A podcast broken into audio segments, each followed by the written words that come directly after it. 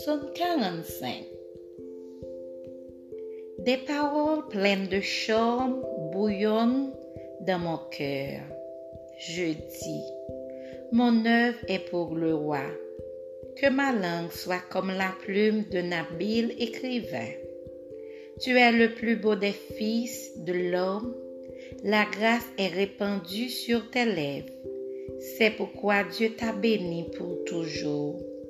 Vaillant guerrier, saint ton épée, ta parure et ta gloire, oui, ta gloire.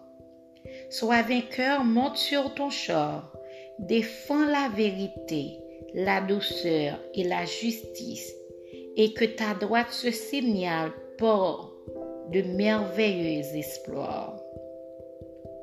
Tes flèches sont aiguës, des peuples tomberont sous toi elles perceront le cœur des ennemis du roi.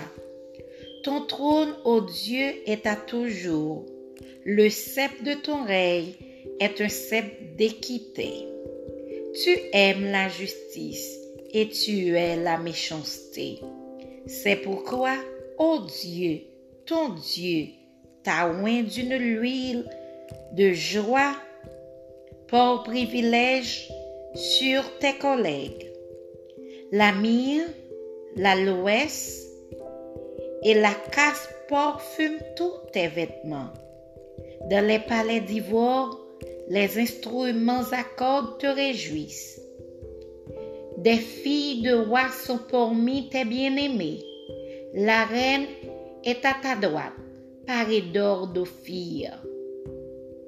Écoute, ma fille, vois et prête l'oreille.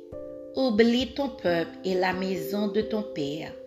Le roi porte ses désirs sur ta beauté. Puisqu'il est ton Seigneur, rends-lui tes hommages. Et, avec des présents, la fille de Tyr, les plus riches du peuple, rechercheront ta faveur.